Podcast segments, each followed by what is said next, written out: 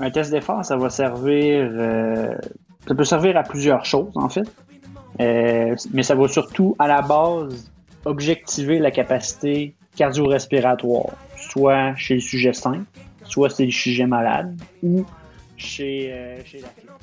Euh, ça, c'est ce qu'on va vraiment définir comme la VO2 max.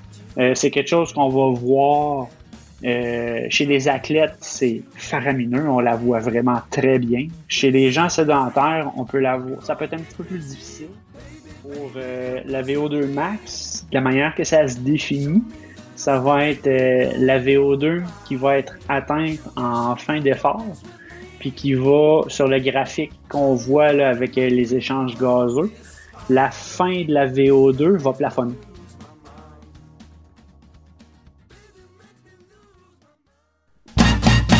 Bonjour, je suis Marius Lebré, cofondateur d'Health Impact, organisme de formation pour les kinésithérapeutes et les professionnels de santé.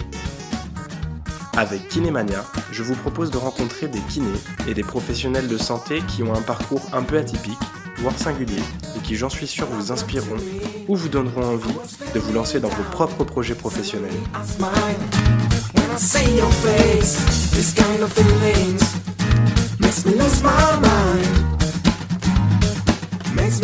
Bonjour à tous, euh, je suis heureux aujourd'hui d'accueillir Simon Malenfant sur le podcast Kinémania. Comment tu vas, Simon? Ça va très bien, merci. Toi? Bah ça va, excellent, excellent. On est tous les deux euh, à Québec, parce que euh, toi tu viens de Québec. Oui. On s'est rencontrés euh, là où je travaille et là où tu travaillais avant, Mhm. à l'IUCPQ à Québec. Et toi tu es kinésiologue, donc. Oui. Donc dans cet épisode, on va discuter de, déjà du métier de kinésiologue et puis on va parler aussi de l'épreuve d'effort. C'est quelque chose que, que vous les kinésiologues vous connaissez bien ici euh, au Québec et que nous on connaît un peu moins bien en France euh, les physios. Mhm. Donc je te laisse te présenter, je pense que tu le feras beaucoup mieux que moi. Alors dis-nous un peu euh, ton parcours, euh, où t'en es actuellement, ce que t'as déjà fait, euh, voilà. Parfait. Moi, mon parcours est un petit peu plus, euh, disons, deux écarts types par rapport à la normale. Euh, j'ai commencé en éducation physique où j'ai fait euh, trois ans à l'université sur un programme de quatre ans pour ensuite changer en kinésiologie pour terminer le baccalauréat euh, qui était de trois ans. Ensuite, j'ai fait ma maîtrise dans l'équipe du docteur Steve Provencher où en ce moment Marius est. Exact. Et ensuite, j'ai fait mon doctorat avec la même équipe. Puis pour maîtrise et doctorat, j'ai travaillé sur les mécanismes d'intolérance à l'effort en hypertension artérielle pulmonaire. Moi, je touchais tous les domaines là, qui étaient euh, extra-cardiaques et extra-pulmonaires. Donc, nous, on a caractérisé les éléments qui pouvaient limiter l'effort au niveau de l'apport en oxygène, au niveau musculaire, euh, au niveau de l'angiogénèse aussi euh, musculaire, puis au niveau euh, cérébrovasculaire. Puis euh, après mon doctorat, j'ai fait un an de fellowship aux États-Unis dans l'équipe du docteur euh, Russell Richardson à Salt Lake City, où euh, j'ai travaillé sur euh, ce qu'on appelle l'integrative physiology.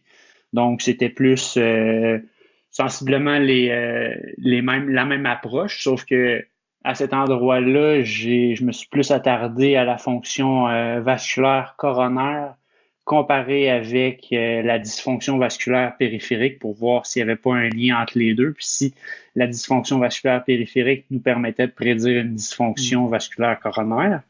Puis ensuite, je suis revenu euh, au Canada après cette année-là pour euh, faire ma médecine. Puis en ce moment, je suis euh, à la fin de ma première année de l'externat. D'accord. Ça... ok, ça c'est fait. Trois, trois minutes, Trois- rentré en trois minutes. Trois minutes. ok, salut Simon. Excellent. Euh, ouais, ça fait beaucoup de choses tout ça. Euh, donc kinésiologie, c'est un bach, donc un bachelor. Chez nous, c'est le bachelor, c'est l'équivalent de la licence. Ensuite, euh, euh, ouais, c'est ça.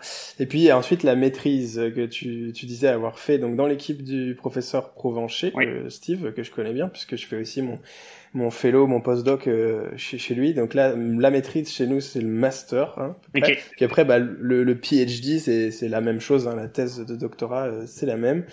Euh, donc tu fais ça, donc tu termines ta thèse et puis ensuite tu vas à, à Salt Lake City faire un an de fellow. Ouais. Tu reviens au Québec et tu te dis, tiens, si je continuais, maintenant, je vais faire médecine. Exact.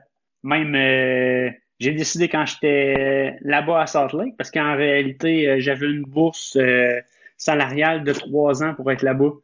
Puis euh, le laboratoire, dépendant si ça allait bien, si je m'intégrais dans le- bien dans l'équipe, ce qui était le cas, j'aurais pu continuer là à aeternam jusqu'à avoir un poste euh, soit universitaire dans le laboratoire, dans, à l'université de l'Utah ou ailleurs aux États-Unis. Hmm, D'accord. Qu'est-ce qui t'a fait revenir en- au Québec et surtout qu'est-ce qui t'a fait décider de, de repartir sur médecine? C'est plus euh, pour avoir un volet, un volet de recherche clinique, un volet, euh, un volet clinique aussi sans nécessairement être recherche, mais aussi avoir, euh, avoir un apprentissage de tout ce qui est euh, finalement euh, diagnostic et prise en charge.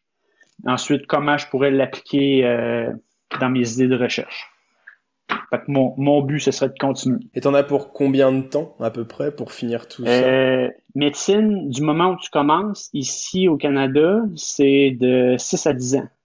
Fait que, dans le fond, c'est 2 à 3 ans pour le volet préclinique, où on est à l'université, où on fait des cours, où on apprend l'ensemble des systèmes, normal et pathologiques, euh, comment diagnostiquer, le diagnostic différentiel, comment traiter. Euh, ensuite, on est deux ans en milieu hospitalier où on fait des stages, ce qui s'appelle l'externat. C'est des stages entre quatre et six semaines où on va changer d'une spécialité à un autre. Puis euh, on va apprendre la prise en charge des patients, apprendre à faire des notes, apprendre à prescrire, surtout aussi à faire des examens physiques, ce qui est quand même très important, ce qui est quand même très complexe. Exemple, faire un examen euh, neuro, ça prend beaucoup de pratique à maîtriser parce que c'est très long. Hmm. Euh, puis il y a beaucoup de choses, il y a beaucoup de détails. Fait que c'est euh, c'est un peu ce qu'on ce qu'on apprend à l'intérieur de nos deux ans. Une fois que ça c'est fait, on choisit une spécialité. Puis une- du moment où on commence en spécialité, c'est très large la spécialité. Il y en a environ une trentaine. Ouais, ça, nez, là. comme chez nous. Mais là, c'est ça vient ça devient un moment où on se spécialise un peu plus. Puis euh, le temps de spécialité est variable. Euh, médecine familiale, qui est euh, la médecine générale. La médecine d'urgence aussi, c'est deux ans. La médecine d'urgence un peu plus spécialisée pour l'urgence trauma, c'est ça s'appelle EMU5 ici, c'est cinq ans. En moyenne, les résidences durent cinq ans, mais d'interne, c'est cinq ans. Cardiologie, c'est euh, six ans. Fait que ça varie un peu là, dans ces, euh, dans ces gabarits-là. Fait que du moment où la résidence commence, c'est entre deux et six ans, en moyenne à peu près cinq ans. Il y a beaucoup de kinésiologues qui repartent sur des cursus de médecine comme ça. Ensuite, en plus d'avoir déjà fait un cursus de recherche clinique, puisque la thèse, Oui, il y en a. c'est ça. Il y a aussi euh, beaucoup de physio qui partent sur un cursus de médecine après. Ouais. des ergothérapeutes aussi. Euh, il y en a beaucoup dans. ben, il y en a beaucoup. Il y en a quelques-uns dans nos, euh, dans nos classes. Euh, mais kinésiologie, ça donne quand même un bon background pour euh, l'approche médicale. Ça devient une bonne complémentarité. Et c'est quoi, euh, si tu pouvais définir la différence entre la kinésiologie et la physiothérapie en termes de pratique dans la vie de tous les jours? C'est un domaine où on apprend à, à entraîner, où on apprend la réadaptation cardio-pneumo. Mm. La base, c'est surtout l'apprentissage des, euh, des saines habitudes de vie, je dirais. Euh, donc, les cours qu'on avait, c'était des cours, euh, c'était des cours d'apprentissage du mouvement, des cours d'anatomie, des cours de physiologie. Notre base de formation était sur ces cours-là. On avait des cours de biochimie aussi, de l'activité physique. Fait qu'en partant de ces bases-là, ensuite, on avait des cours de biomécanique. On avait des cours de psychologie sportive. On avait des cours d'ergonomie, donc d'organisation des postes de travail et euh, de santé-sécurité. Puis euh, on avait aussi des, euh, des cours en euh, quelques cours, mais beaucoup, mais en recherche. Puis une fois, qu- une fois qu'on avait ces bases-là, on pouvait, dans la dernière année de nos trois ans, aller se spécialiser un peu plus. Donc, aller se spécialiser un peu plus en euh, réadaptation, se spécialiser plus en recherche ou en, euh, en ergo. Est-ce qu'il y a une spécialisation sur le sport adapté chez euh, les personnes en situation de handicap? Est-ce que y a, ça faisait partie de votre cursus? Euh, non, mais ça c'était il y a dix ans, donc maintenant ça peut avoir été intégré. Ce qui est l'endroit logique où ça pourrait être intégré, ça serait dans le volet réadaptation. J'essayais de comprendre quel était l'équivalent de la kinésio du kinésiologue en France. Et je me rends compte que souvent on dit que l'équivalent du kinésiologue en France, c'est ce qu'on appelle l'APA, qui fait une faculté de, de sport, qui se spécialise dans euh, l'activité physique adaptée en fait et qui a tout, plein de connaissances euh, physiopathologiques, physiologiques à l'effort. Euh, mais il y a toute cette partie vraiment spécifique à l'APA euh, sur euh, l'adaptation euh, du sport pour des personnes en situation de handicap. Et j'ai pas l'impression que ça soit un gros, une grosse partie de votre formation. Et donc j'ai l'impression que la, la kinésiologie, c'est un peu un mix entre ce que nous en France on, on fait en partie avec les kinésithérapeutes, qui sont les physiothérapeutes au Canada, et aussi en partie ce que font les APA. Donc c'est un métier qui semble mm-hmm. prendre un peu des deux mais qu'on n'a pas du tout chez nous. C'est pour ça aussi que bah, je t'ai invité aujourd'hui. Je pense que c'est une bonne c'est une bonne description, c'est une bonne approche. Je pense que c'est un peu ça. Et euh, vous, si je comprends euh, bien le, le tronc de votre travail, c'est vraiment l'approche de la, la, physiologie de l'effort et en plus des habitudes de vie saines. C'est vraiment quelque chose que les kinésiologues, moi en tout cas j'en ai rencontré pas mal depuis que je suis arrivé à Québec et puis je travaille avec euh, avec des kinésiologues principalement. Je me rends compte que c'est quelque chose que vous connaissez bien. C'est votre tronc principal de connaissances et de compétences, c'est l'effort. Et notamment euh, bah, le test d'effort Ouais. C'est quelque chose. Moi, je moi je connaissais pas bien le test d'effort en, en, arrivant ici. Alors, je connais pas euh, extrêmement bien euh, encore. Hein, ça va me demander beaucoup de travail, mais je me suis rendu compte que ceux qui m'apprenaient et qui m'enseignaient ici, c'était pas des physiothérapeutes ou des médecins, c'était des kinésiologues. Exact. Donc, euh, à, un test d'effort, ça sert à quoi finalement? Un test d'effort, ça va servir. ça peut servir à plusieurs choses en fait, mais ça va surtout à la base objectiver la capacité cardio-respiratoire, soit chez le sujet sain, soit chez le sujet malade, ou chez, euh, chez l'athlète. Puis euh, à partir de là, surtout chez euh, les sujets qui sont, qui sont malades, mais on peut déterminer quel système physiologique va limiter la capacité à l'effort. Puis ensuite de ça, on peut formuler un pronostic. Puis dans le deuxième point, ça s'applique aussi à l'athlète. Donc, on peut déterminer quel système physiologique va limiter euh, la capacité à l'effort, soit cardio, soit musculaire, chez euh, un athlète en ski de fond, en biathlon, à la course euh, ou en ski alpin.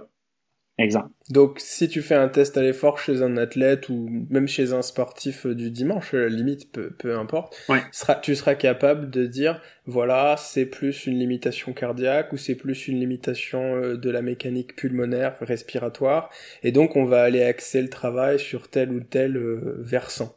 Exact. Mais faut, faut savoir la, la différence. Si on a une clientèle pathologique, on va voir des indicateurs des différents systèmes physiologiques qui vont être pathologiques, tandis que si on a un sujet sain, soit quelqu'un qui est sédentaire ou un athlète, on va avoir des paramètres qui sont a priori normaux, mais qui vont être à optimiser. Et ces grands paramètres du test d'effort, je pense que beaucoup de gens ont en tête la VO2 max, euh, la VO2 pic, la VO2 pic, pardon. Et puis on parle souvent des seuils ventilatoires, tu sais, les SV1, SV2. Alors moi, euh, je te propose qu'on se lance un peu dans la description euh, générale de ces, déjà de ces quatre euh, indicateurs, si je puis dire, pour qu'on y comprenne un peu, un peu mieux les choses. Mm-hmm. Pour la VO2 max, la manière que ça se définit, ça va être la VO2 qui va être atteinte en fin d'effort puis qui va sur le graphique qu'on voit là, avec euh, les échanges gazeux, la fin de la VO2 va plafonner. Fait qu'on va avoir, au lieu d'avoir là une droite là, continue, là, on va avoir juste un petit plateau qui va nous indiquer que euh, c'est la fin. Euh, ça, c'est ce qu'on va vraiment définir comme la VO2 max. c'est quelque chose qu'on va voir euh, chez les athlètes, c'est faramineux, on la voit vraiment très bien. Chez les gens sédentaires, on peut la voir, ça peut être un petit peu plus difficile, Chez quelqu'un qui est réellement sédentaire, on peut même ne pas l'avoir. Puis euh, chez les euh, chez les dans la clientèle pathologique, chez les patients, euh, la plupart du temps, on la voit pratiquement pas. Et la, la VO2 max, VO2, ça veut dire euh, c'est la quantité d'oxygène que, que tu vas absorber, transporter, consommer. Oui, c'est la consommation d'oxygène. Et c'est euh, calculé en, en, avec quelle unité? Comment on le représente? C'est en litres par minute ou en millilitres, c'est toujours des O2. C'est euh, litres ou millilitres d'O2 par minute. C'est normalisé euh, par le poids en kilos. Fait qu'on a une valeur absolue, on a une valeur relative. Puis celle qu'on voit la plupart, là, celle qui flash, qui, va servir à impressionner les gens, c'est euh, la relative. C'est celle qui est normalisée par rapport au poids. Puis ça devient très important de la normaliser par rapport au poids parce qu'on peut avoir un, un, athlète de biathlon qui va avoir un VO2 absolu de 4 litres par minute ou 4000 ml d'oxygène par minute. Puis on va avoir un patient obèse à côté qui n'a jamais fait d'effort qui va avoir la même VO2. Par contre, quand on la normalise par rapport au poids, le sujet obèse va avoir une VO2 de 20 parce qu'il pèse 300 livres ou plus. Puis l'athlète de biathlon, lui, va avoir une VO2 de 70 parce qu'il pèse en réalité 55 kg. Mais voilà. Donc des grosses VO2, les, gros, les grosses VO2 max, c'est euh, au-dessus de 70, quoi. C'est ce qu'on retrouve chez les athlètes de haut niveau, les, les biathlètes, les cyclistes, euh, ceux qui font de l'aviron, puis même les coureurs. Même 60, 70, c'est quand même là. C'est du Je lourd. dirais euh, 55, 60, là, là, ça commence à être, euh, ça commence à être passionnant. Quand, quand on est rendu à 60 là, de VO2, là, Ouais, c'est correct. quand on regarde la ventilation, ils peuvent passer quelque chose comme 3 litres par seconde dans leur poumon. C'est, c'est hallucinant. C'est vraiment, là, c'est, faut le voir pour voir à quel point, mais c'est impressionnant. Et qu'est-ce qui fait qu'une personne puisse passer 3 litres d'O2 dans le poumon euh, et une autre pu, pu- pu- peut pas le faire au final? Qu'est-ce qui, qui- quels sont les facteurs qui déterminent tout ça? Il y a quand même beaucoup de facteurs. Euh, il y a euh, les, les points de compensation euh, à l'effort qu'on va appeler euh, S1, S2. Ça, ça vient jouer. C'est plus un calcul métabolique. S1, c'est quand on passe au-dessus du seuil anaérobique. Fait que c'est quand on divise la VCO2 par la O2, ça nous donne un ratio supérieur à 1. Là, on sait que là, on tombe dans des, euh, dans des niveaux là, qui font un petit peu plus mal. Puis à ce moment-là, l'effort va rester là à peu près, il va rester à peu près 40, 40%, 30% du temps total de, de l'épreuve. là. Mais euh, plus ce seuil-là arrive tard, mieux c'est. Hmm. Puis euh, il y a aussi le deuxième point qui était S2. Ça, c'est le seuil de compensation ventilatoire, si je me rappelle bien. C'est ça, ouais. ouais. Euh, puis ce point-là, c'est euh, quand la, la ventilation là, commence à partir vers le haut. Là. C'est, tu commences à hyperventiler à ce moment-là. En fait, tu ventiles encore plus que ce que tu hyperventilais avant. C'est à ce moment-là que tu vois aussi la PET CO2 qui diminue, la PET CO2. Là. Euh, parce que dans le fond, tes échanges gazeux à ce moment-là deviennent inefficaces. Ouais. Tu augmentes ton espace mort au niveau de tes alvéoles. Exactement. Et ton, si on revient sur les seuils ventilatoires, tu disais que donc le premier seuil ventilatoire, qu'on appelle SV1, c'est le début de l'anaérobiose, en fait. C'est un peu ça, même. C'est, ah, c'est, c'est très conceptuel, hein, euh, comme, euh, comme, euh, voilà. Ouais. Mais tu, donc, si je comprends, euh, moi, le- les choses là, et si je peux les réexprimer aussi un peu différemment, c'est que avant SV1, en fait, nous, va le, le, le corps, le- les cellules musculaires, elles ont tendance à, enfin, c'est pas qu'elles ont tendance, elles produisent, parce que t'as ton ratio VCO2 sur VO2, c'est ça? Et puis, donc elles ont tendance à produire, à consommer plus d'O2 qu'elles rejettent de CO2. Mhm, mhm. Et donc le ratio, si, si- pour toute personne assise dans son canapé, comme moi par exemple aujourd'hui, puis toi, on est à un ratio à peu près de 0,8. C'est Exact. ça, ça veut dire qu'on a à- au repos, on consomme plus d'O2 qu'on rejette Mhm. de CO2. Donc voilà, c'est en dessous de 1. Ouais. on va commencer à faire de l'effort, et là on va commencer à, à augmenter relativement la part Ouais. de VCO2, de CO2 qu'on produit, jusqu'à un moment où en fait la cellule, elle n'est pas capable de fonctionner uniquement en aérobiose. Mhm. Donc il y a d'autres mécanismes qui vont se mettre en place. Donc on passe plus que par la mitochondrie qui fait la respiration. Et donc là, on va se mettre à produire beaucoup plus de CO2. On va être moins efficace et hop, ça passe au-dessus de 1. Exact. Puis à ce moment-là aussi, euh, au niveau métabolique, on va produire plus d'acide lactique. Mhm. Puis euh, cette production-là d'acide lactique-là va rendre l'effort plus douloureux.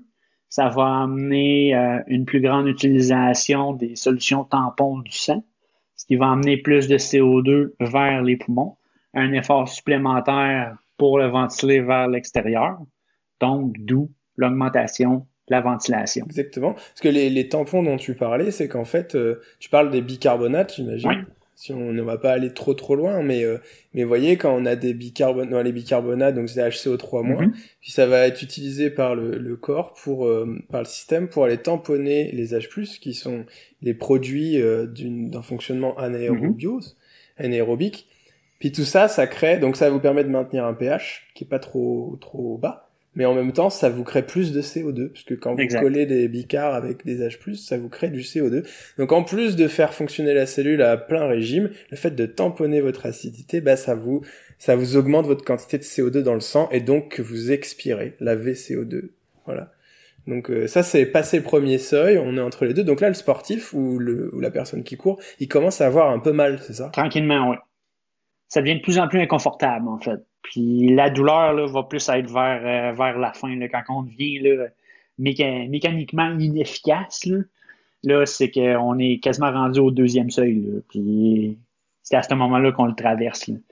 Mais euh, normalement aussi, le premier seuil arrive environ à chez, chez un sujet sain, euh, en santé. On vise à peu près à 60% d'effort un petit peu moins. Fait que, ça, tu veux que la majeure partie de ton effort soit en dessous du seuil.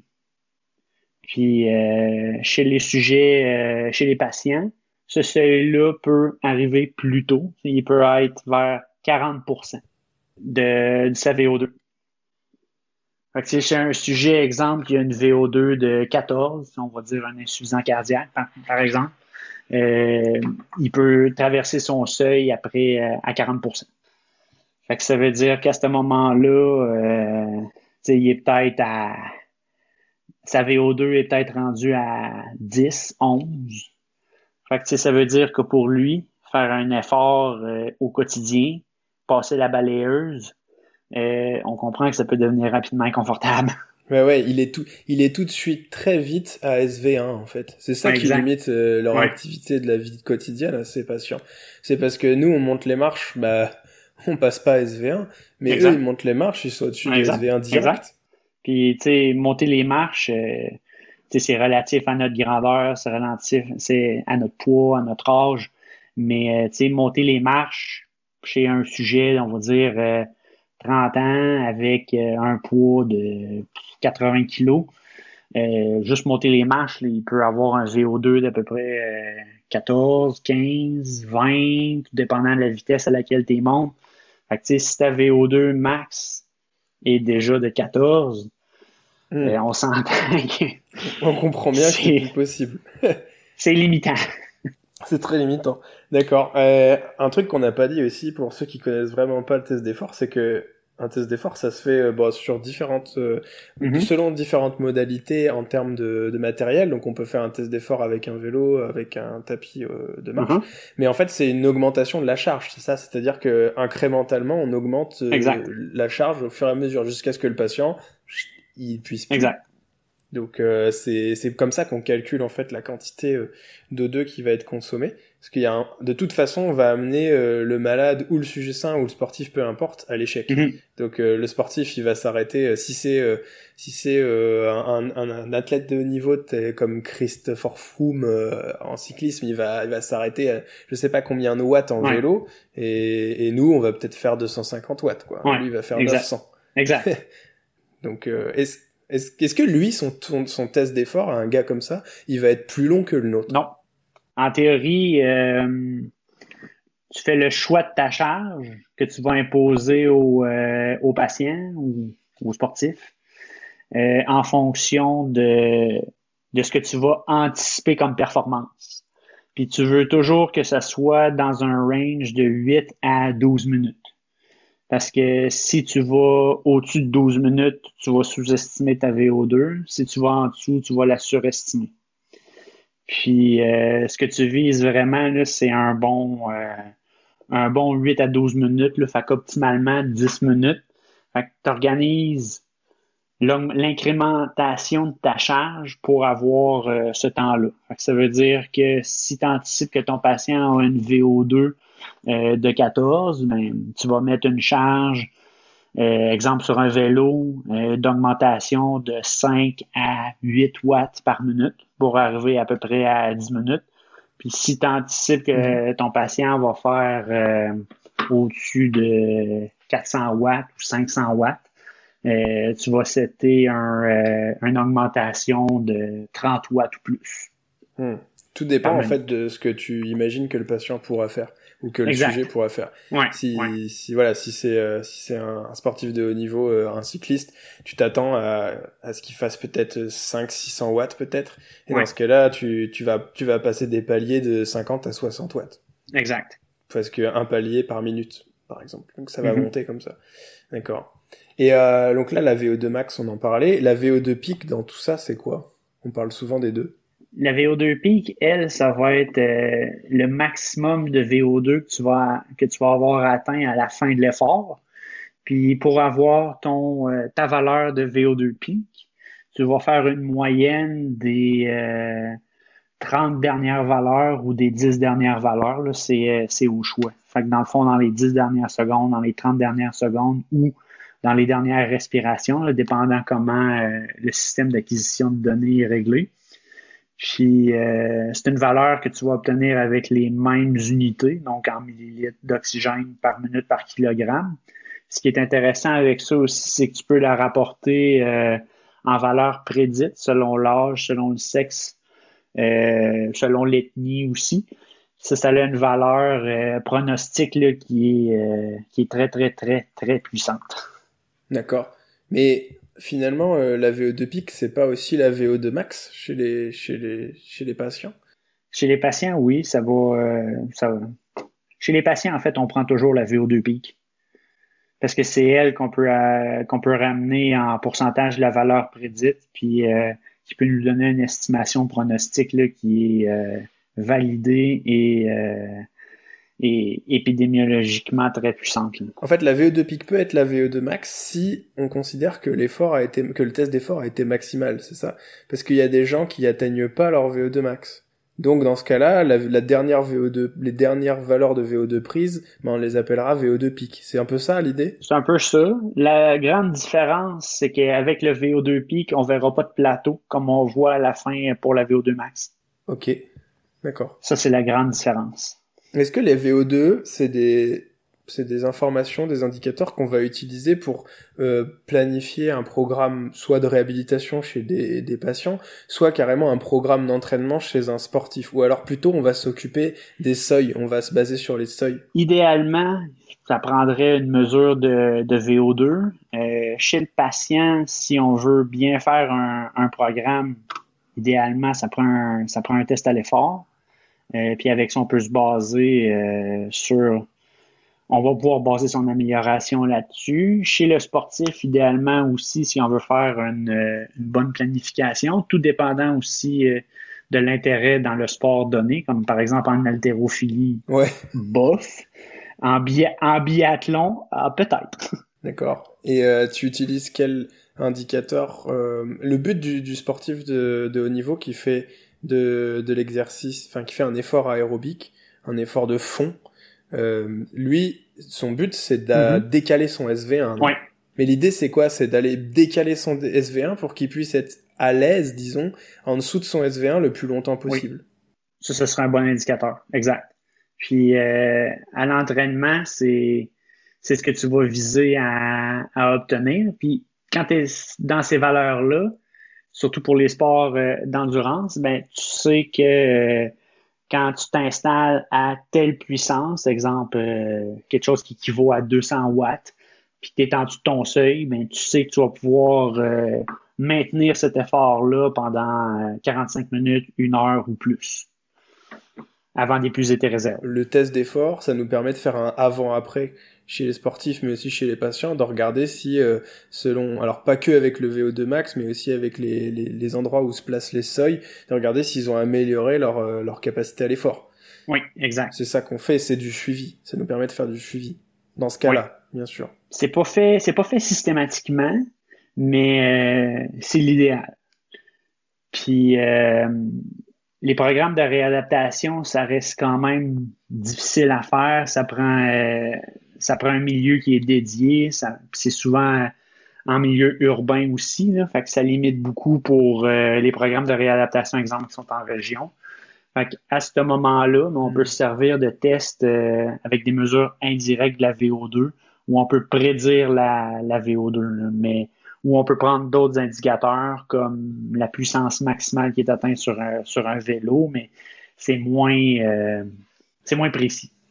Donc si on s'adressait, si on s'adresse à des sportifs ou à des sportifs de haut niveau, par exemple, s'ils nous écoutent, est-ce qu'on peut dire que ça prend nécessairement un test d'effort pour être pour affiner au mieux son programme d'entraînement, ou est-ce que on peut le faire quand même, on peut faire quelque chose de correct sans avoir pour autant des résultats d'un test d'effort. On, peut le faire, euh, peut le faire de manière correcte sans avoir un, euh, un test à l'effort max, parce qu'il existe aussi des tests de terrain pour euh, tester la capacité à l'effort, surtout chez les athlètes, comme par exemple pas la distance, mais plutôt le temps pour courir un 3 km, par exemple, si ça va nous donner une bonne indice. Exemple, si, euh, si l'athlète est capable de courir en 8 minutes 3 km, ben, ça va nous donner une bonne idée qu'il y, a une bonne capacité. Euh, tandis que si, euh, si c'est un début de programme chez des jeunes, exemple, on va dire des jeunes de 16, 17 ans qui commencent à jouer au rugby puis qui veulent augmenter le niveau, mais quand on fait ces tests-là, ben, on a une idée, on a une idée de la base. Puis après, on peut les retester à la fin de la saison, après une saison d'entraînement et de partie, puis on peut témoigner des, euh, des améliorations.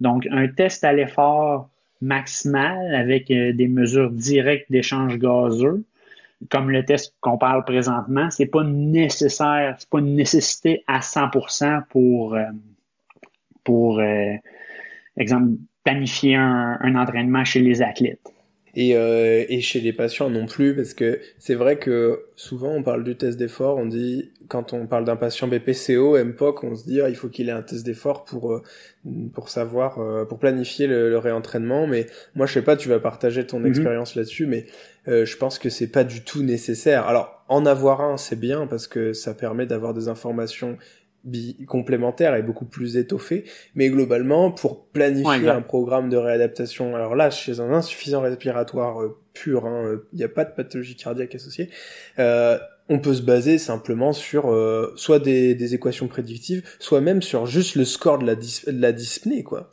On peut juste faire ça. C'est c'est en autant qu'on ait un, un environnement sécuritaire, et puis que la personne s'entraîne qu'elle bouge. Euh, essentiellement, on sait que les plus grandes améliorations sont du moment où tu commences à être actif, puis que tu vois les premières améliorations, le, gap entre les deux, c'est euh, c'est ce qui a la meilleure valeur euh, prédictive pour, pour la survie finalement. Que ce soit un patient sédentaire, mais sain, ou un patient avec des troubles cardiaques euh, pulmonaire, c'est la même, euh, c'est la même équation. Le but, c'est d'être actif. Si euh, le test à l'effort dans un contexte médical va devenir intéressant quand on va vouloir déterminer précisément le système physiologique qui est, qui est limitant ou savoir s'il n'y a pas une pathologie qui va être surajoutée dans le contexte médical, c'est ce qui va devenir, euh, c'est ce qui va devenir un peu, c'est ce qui va devenir d'intérêt. Puis en plus des, euh, des valeurs pronostiques comme la VO2 sur, euh, sur la survie, mais chez un BPCO, si on est si on veut voir s'il y a une composante cardiaque ischémique qui, qui se rajoute, ou une insuffisance cardiaque qui commence à s'installer avec une, un essoufflement qui est un peu difficile à, à, bien, à bien catégoriser un test à l'effort dans ce contexte-là devient intéressant. Est-ce que on peut discuter des différences qu'on va voir sur un test, un résultat de test à l'effort chez un patient qui mhm. aura une limitation complètement pulmonaire et un patient qui aura une limitation uniquement cardiaque? C'est quoi les différences qu'on va voir sur le test d'effort? Il faudrait euh, définir les, euh, les, paramètres des, euh, du test à l'effort pour ça, parce que ça va varier d'un d'un patient à l'autre. Tu veux dire? Par exemple, euh, la VE VCO slope, euh, VE VCO2 slope ou ratio. Euh, ça, ça va devenir important de la, définir PET-CO2, euh, SPO2, la fréquence cardiaque. Ça, ça va devenir important à, à, bien définir parce que c'est ces paramètres-là qui vont changer d'un patient à l'autre. D'accord. On peut essayer de les définir, par exemple. Là, on a la VO2 max, on a la VO2 pic, la fréquence cardiaque, mais ça, c'est très clair, ça, ça va. Euh, l'oxygen pulse, qui est le O2 pulse, ça, ça va être la VO2 divisée par la fréquence cardiaque. Ça, ça nous donne une indication de la, du débit cardiaque. Les changements de la VO2 sur les changements aussi de la, euh, de la puissance, du work rate. Euh, ça, ça va nous donner une idée aussi euh, de l'augmentation de la VO2 en fonction du, de la puissance qui est générée progressivement par le test. Ça, ça va. La valeur normale, c'est 10. Ça va devenir pathologique quand c'est en bas de en bas de 10, euh, 7, 6, exemple. Parce que tout le monde, tout le monde consomme, euh, tout, tout le monde est à 10, en fait. Ça, tu retrouves ça chez tout le monde. Et puis euh, normalement, c'est pas normal d'être en dessous. Exact. Qu'on soit euh, très très très très obèse ou très très très fin ou qu'on soit même un sportif de haut niveau, normalement on est à 10. Exact. Euh, la ventilation aussi, la ventilation, elle, elle augmente normalement. Si on voit des oscillations dans la ventilation, ça c'est mauvais pronostic. Ça c'est anormal dans tous les cas. Mm. La récupération de la fréquence cardiaque aussi, ça c'est important. Tu veux qu'elle aille diminuer de 12 battements par minute une minute après l'effort.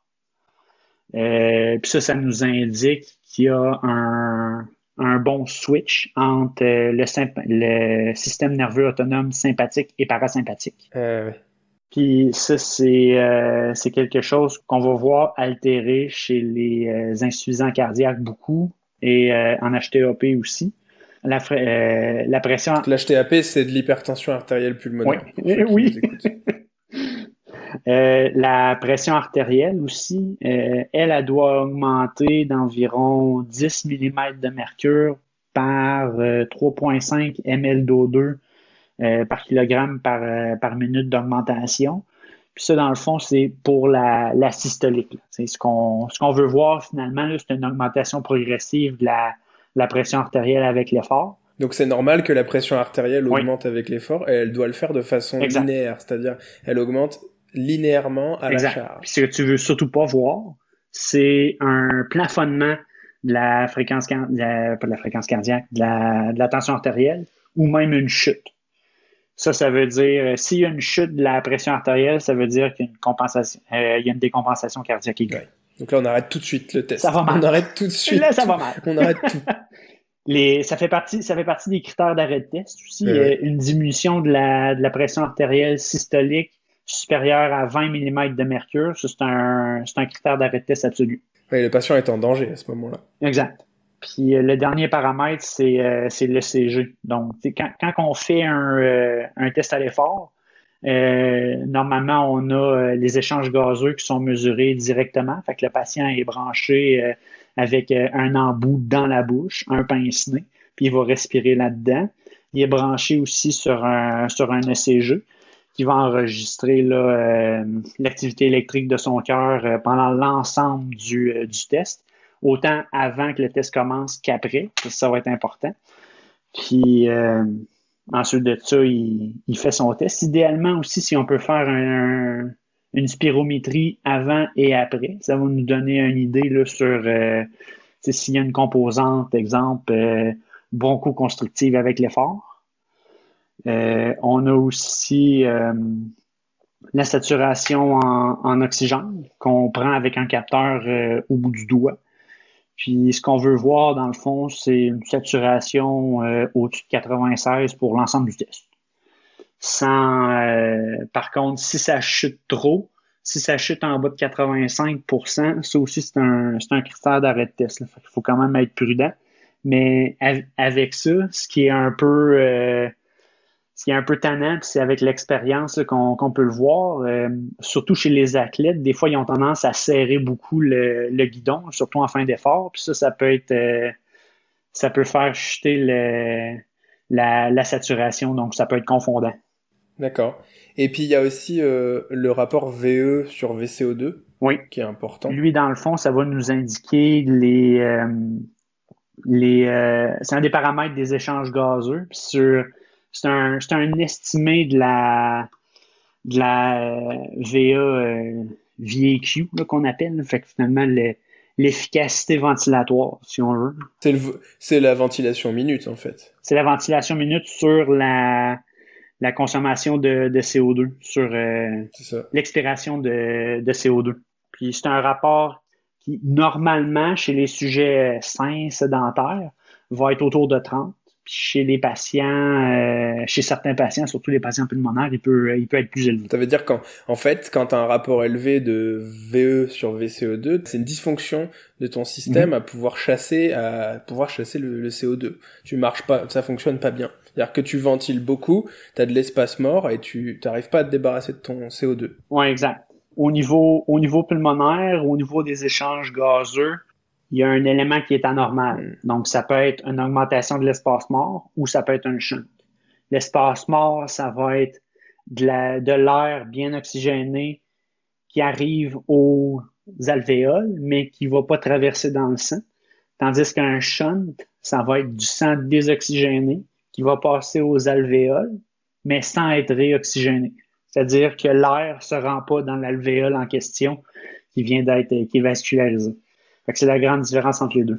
Par exemple, l'espace mort, un exemple simple d'espace mort, c'est l'espace mort physiologique. Les bronches, la trachée, euh, c'est de l'espace mort physiologique. Vous avez de l'air. Exact. Et vous n'avez pas de capillaire sanguin autour, donc il n'y a pas d'échange. Il y a de l'air oxygéné qui transfère pas au sang, donc ça c'est l'espace mort. Exact. Et puis, euh, et puis le chant dont tu parlais, c'est par exemple euh, la télectasie. Ça c'est un chant, par exemple la télectasie d'une zone pulmonaire qui est comblée ou comprimée. Donc euh, il y a du sang qui passe, il y a des capillaires qui sont là avec du sang désoxygéné, mais ils sont pas en regard d'air. Exact. Euh, voilà, c'est ça les deux concepts. Ouais.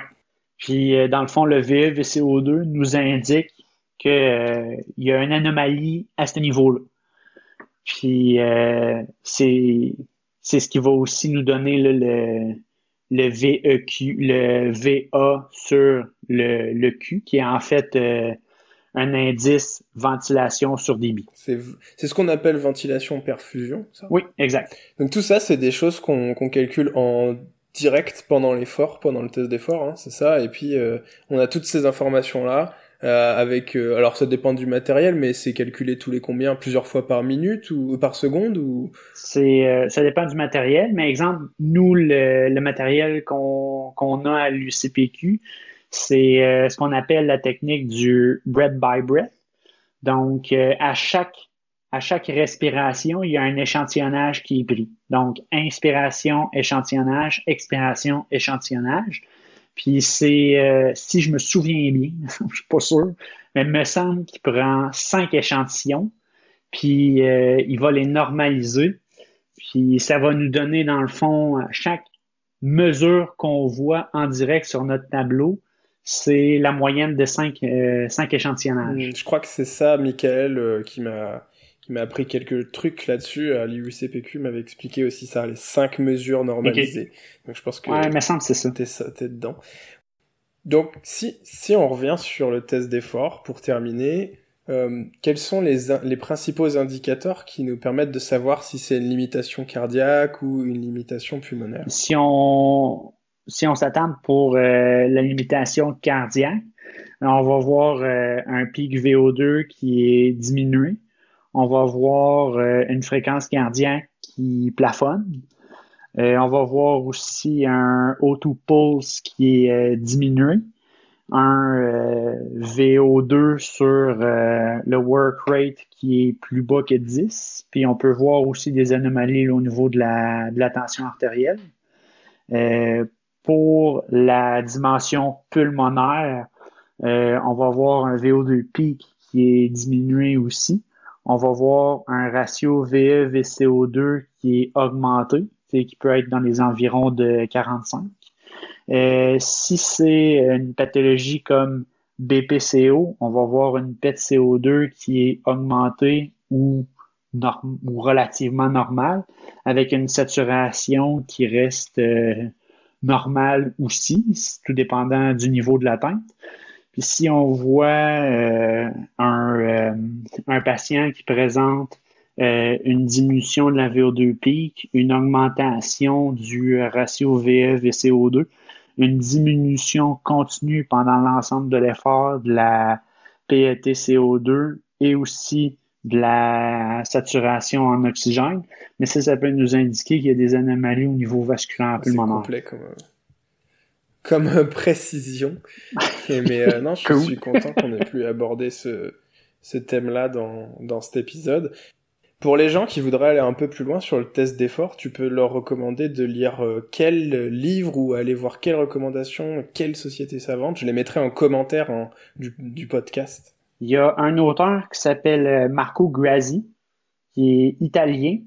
Euh, Lui, il a écrit les, euh, les guidelines sur le test à l'effort max pour les sociétés européennes, puis c'est publié dans le European Art Journal c'est en 2012 puis en 2016. Ça, c'est des papiers qui font à peu près une vingtaine de pages. Il y a le statement de l'American Thoracic Society qui est paru en 2003 dans le Blue Journal, qui lui fait environ 65-70 pages. Ça, ça donne vraiment une présentation là, complète, complète, complète. Ça explique chaque élément, ça explique la méthodologie, les méthodes d'échantillonnage, comment préparer ton patient, c'est quoi les indications d'un test. Il présente des, exemples aussi, tout dépendant des pathologies. Euh, là-dedans aussi, il y a l'ensemble des, euh, critères d'arrêt de test euh, relatifs, absolus. ça, c'est c'est le, truc qui est le plus complet là, sur, sur PubMed. Euh, un autre article qui est intéressant à voir, c'est euh, un article de Robert Ross qui est publié dans Circulation en 2016. Ça, ça va présenter les... Euh, lui, c'est plus... Je vais juste essayer de le retrouver, je me rappelle plus du nom exact. Je regarderai à l'issue de la discussion si je peux le retrouver pour le mettre en, en commentaire. C'est Importance of Assessing Cardiorespiratory Fitness in Clinical Practice. Fait ça, dans le fond, ça va résumer l'ensemble des valeurs pronostiques pour à peu près toutes les pathologies possibles et imaginables qu'on peut, euh, auxquelles on peut penser. Puis euh, comment va être en fait utile les, les, mesures de capacité à l'effort. Puis euh, aussi, il y a toujours le textbook de Wasserman qui, qui reste là, vraiment la référence ultime. La Bible. Oh, c'est, c'est vraiment c'est ce qu'il faut lire en fait, tous ceux qui sont en physiologie de l'exercice ou qui se prétendent physiologistes devraient avoir lu ça, sinon t'es pas physiologiste. Alors moi, tu vois, je, là je te parle et devant moi sur l'étagère de mon salon, j'ai le bouquin de Wesseman euh, je sais plus comment il s'appelle d'ailleurs, il est, il est, je vois pas la C'est Principles of Exercise Testing and Interpretation. Voilà, il y a cinq éditions, je crois, et il y en a six en fait. La sixième sort au mois de juillet cette année. Alors ceux qui veulent se lancer là-dedans, moi personnellement, je m'y suis lancé, j'ai commencé, j'ai lu 100 pages. Il y a 500 pages. Euh, c'est c'est vraiment c'est vraiment tough quoi. C'est wow. oui, ouais, ça ça c'est clair, c'est tough les il y a des il y a des concepts là-dedans que j'ai lus et relus. Puis encore là, c'est tough à comprendre. Il y a des pages, je les lis 15 fois, je le ah lis, puis je me dis, ça c'est bon, j'ai compris. Et puis 30 secondes plus tard, j'ai oublié. Tout à fait d'accord. c'est dur. Mais on, est en train. Alors voilà, ça, pour les gens qui nous écoutent, ceux qui veulent aller vraiment dedans à fond, ils peuvent euh, acheter ou emprunter le bouquin de Wesseman. Euh, je mettrai aussi en commentaire. C'est vraiment, comme euh, dit Simon, pour les enfin les gens qui veulent faire de la physiologie de l'effort, euh, c'est c'est vraiment difficile. Par contre, il y a, vous n'êtes pas obligé de tout lire. Dedans, il y a des cas cliniques avec toutes les, on appelle ça les neuf panels de Wesserman, avec les les panels, les graphes qu'on voit dans le test d'effort normalement. Il y en a neuf, c'est assez caractéristique. Et il vous montre des exemples pour chaque type de pathologie, mais aussi pour le sportif, pour le sujet sain et tout. Et ça, c'est assez cool pas besoin de lire tout le reste, ça peut vous familiariser avec les résultats déjà. Pour la lecture des, des tests d'effort. Mais même le, le statement de l'ATS, il, il vulgarise bien là, les, euh, la nécessité, puis euh, tout ce qui est euh, mesure essentielle à connaître pour le test max à l'effort. Ça, c'est ouais, ça c'est bien. Ça. Tout ça, c'est en, c'est en anglais, bien sûr. Donc, il faut, voilà, faut, je vous le dis, à, le, à ma connaissance, le, le livre, bon, les, les articles publiés dans l'ATS, pardon, dans le Blue Journal pour l'ATS et pour tout ce que Simon a cité sont de la littérature en, anglais. Le livre de Wesserman, c'est aussi un livre en anglais, mais je ne sais pas, à ma connaissance, je ne crois pas qu'il existe d'édition française, mais ça mériterait d'être euh, checké quand même. Voilà. Donc Simon, il a cité les principaux euh, les principaux documents que vous pouvez aller consulter. Euh, si vous voulez discuter aussi, euh, vous, avez, vous voulez poser des questions, est-ce que Simon, tu as des réseaux, un réseau social sur lequel on peut te joindre, ou un mail, ou si on a des petites questions? Ah bah oui, moi, il n'y a pas de problème. Par email, ça, ça reste le meilleur moyen sur euh, simon.malenfant.2 à commercial. D'accord. Ça, c'est un très bon moyen. Ok. Je le, mettrai aussi dans les descriptifs du post. Je pense qu'on a fait le tour. J'essaye toujours de rester en dessous d'un certain temps, me dit moins de 50 minutes à peu près pour, euh, pour, pour nos épisodes. Donc on pourrait bien sûr, comme à chaque fois avec tous les invités, continuer à en parler euh, des heures. Là, le test d'effort, je pense qu'on peut en parler à peu près 25 heures tous les deux, euh, Simon, en reprenant chacun des, des points, mais on, on le fera pas pour cet épisode-là. Donc, euh, je te remercie d'avoir accepté de discuter avec moi. C'était un plaisir. Plaisir également. Et puis, euh, et puis à la, à la prochaine. J'espère qu'on se verra euh, rapidement là quand toute cette histoire sera terminée. J'espère. Le confinement. Voilà. Salut. allez, salut Simon. Bravo. Vous avez écouté ce podcast jusqu'au bout. Merci de le partager à au moins deux de vos confrères et de mettre une note 5 étoiles avec un petit commentaire sur la plateforme que vous utilisez pour nous écouter. C'est ce qui nous fera ressortir dans les classements. Enfin, n'oubliez pas d'aller visiter le site health-du6impact.fr où vous trouverez des cours de qualité basés sur l'épreuve avec des intervenants cliniciens-chercheurs triés sur le volet rien que pour vous. D'ici là, rendez-vous au prochain épisode.